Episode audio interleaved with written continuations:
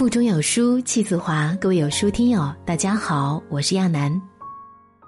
在我们的身边呢，有一些很努力的人，但是呢，也有一些不努力的。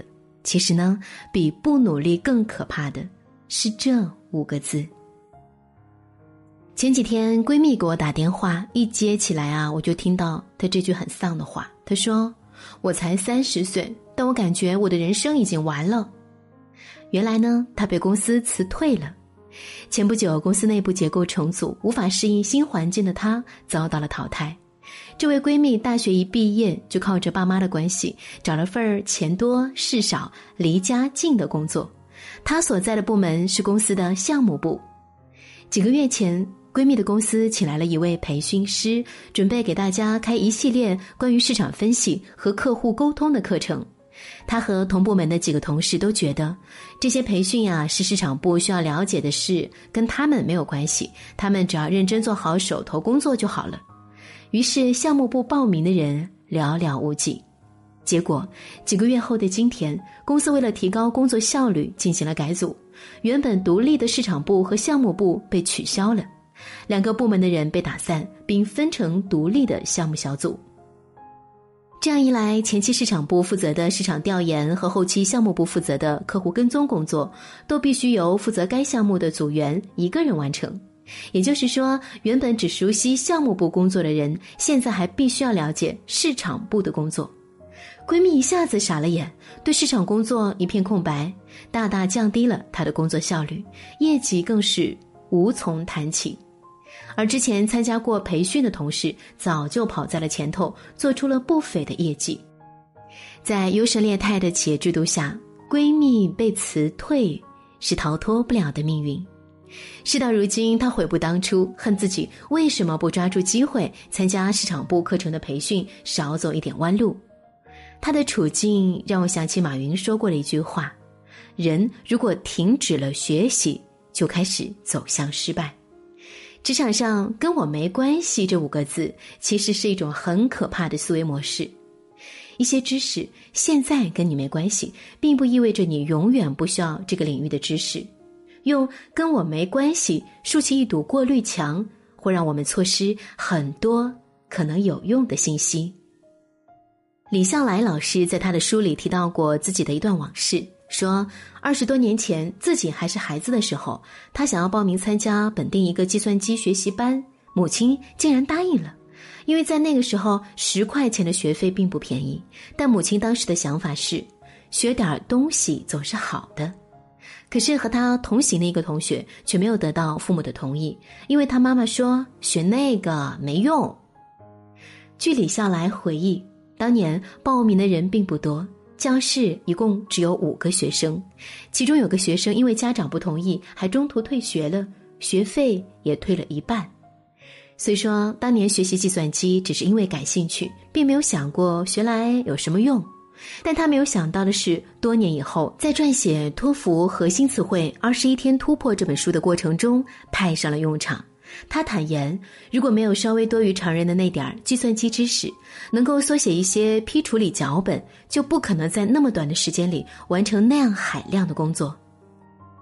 佩内洛普·菲兹杰拉德说过：“你学过的每样东西，都会在你一生中的某个时刻派上用场。”庄子在《逍遥游》里也讲过一个道理：“无用之用，是为大用。”曾经看蔡志忠的漫画。庄子说：“有一个场景令我印象深刻。”庄子说：“如果我脚下的地有用的话，是不是除了我脚下踩着的这块，其他之外的地都无用呢？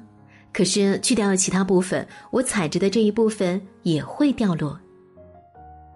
一棵长得又直又好的树，往往被砍下做木材，而那些无用的、长得歪瓜裂枣的，则活得更长久。”世间万物都处在一个因果链条之中，有时候无用之用很可能就是我们安身立命的根本。看起来跟你没关系的培训，可能会在未来给你赢得人生的转机；看起来跟提高 KPI 没有关系的庄子，却能给你一个更好的视野看世界，教会你和自己相处，快乐的度过这一生。微博上不是常说吗？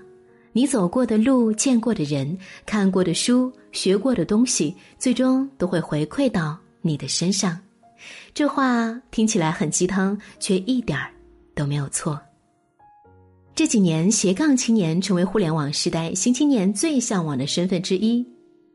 它指的是一群不再满足专一职业的生活方式，而选择拥有多重职业和身份的多元生活的人群。比如张三的身份是。记者、演员、摄影师，斜杠变成了他们的代名词。想要开启这样的多重身份，就必须打破认知局限，保持开放的心态，主动学习和接受新事物。这里呢有一个关键词，就是永远保持主动性。十几年前，阿里巴巴开始做电商时，前面已经倒下了一批电商公司，其中最著名的就是八八四八点 com。这家公司倒闭后讲。中国不具有做电子商务的可能性，因为没有网上支付手段，没有信用体系，没有方便的物流等等，这些问题都没错。比这些电商公司稍晚一点起步的阿里巴巴也遇到了同样的问题，但马云和他们不同，没有支付手段他就做一个，没有信用体系就建立一个，没有好的物流就由公司出面谈一个消费者能够接受的条件。马云和他的公司花了几年时间，主动解决了电子商务会遇到的关键问题，于是才有了后来的成功。有了主动性，一切就有了可能。社会心理学普遍认为，人是认知的吝啬鬼，在日复一日和繁重的工作任务中，我们会本能的用经验联系，即。是否和自己有关？来过滤过多的信息干扰，从而错失了很多学习的机会。因此，为了防止我们关闭大脑中获取新知的通道，应该定期检查自己的信息入口是否通畅，保持我们的敏感力和反应能力。如果我们不去保证自己知识有多渊博，自己有多能干，而是保持开放又主动，追求知识技能的增量和智慧的提升，那么。每天我们都会进步一点点。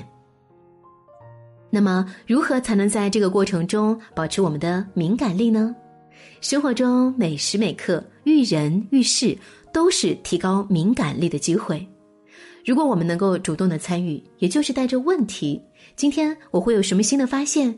去学习、工作、生活，你会发现你越来越像一个雷达，能够捕捉到越来越多的信息。咦，这个现象好奇怪啊！呀，这个人这种做法值得学。哦，原来他们这么做都是因为这个原因。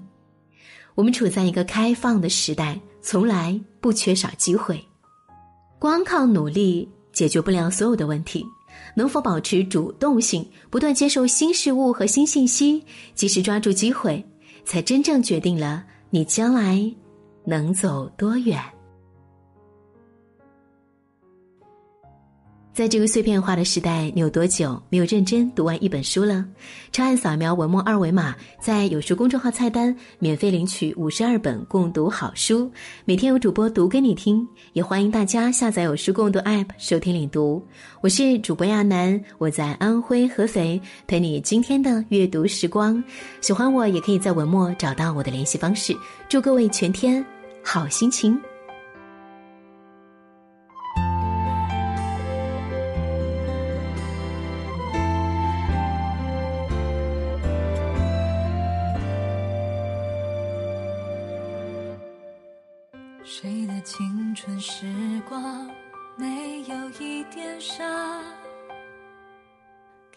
着你的脸庞，熟悉那种伤疤，缝补所有过往，忘记别人的喧哗。越是平淡的晚上，思念越猛烈的。发芽，需要多少勇气才敢表达？心好想和你说说话。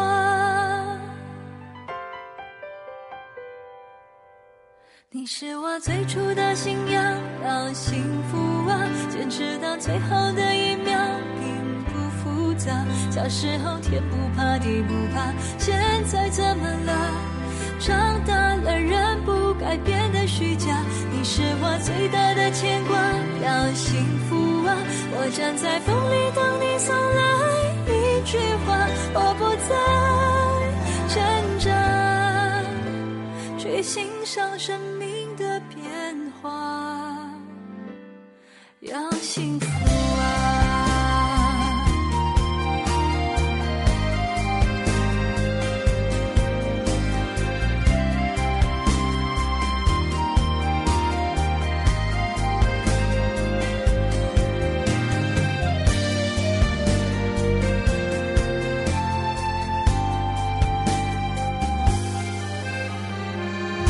谁的青春时光没有一点伤？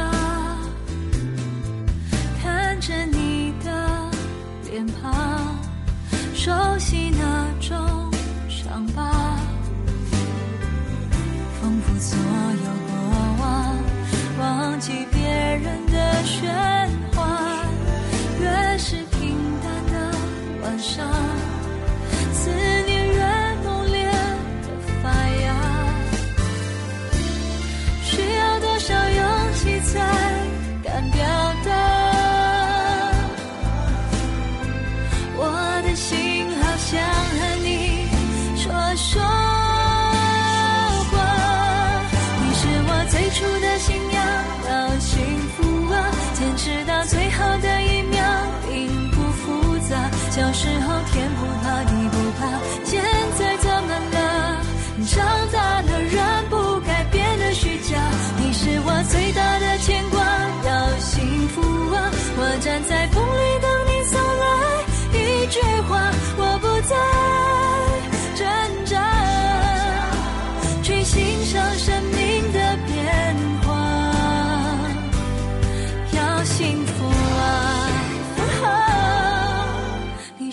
最初的信仰，要幸福啊！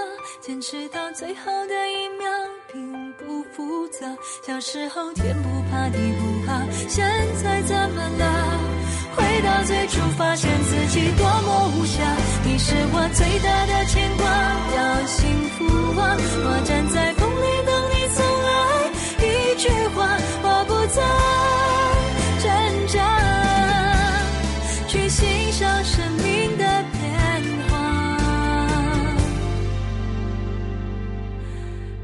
幸福啊。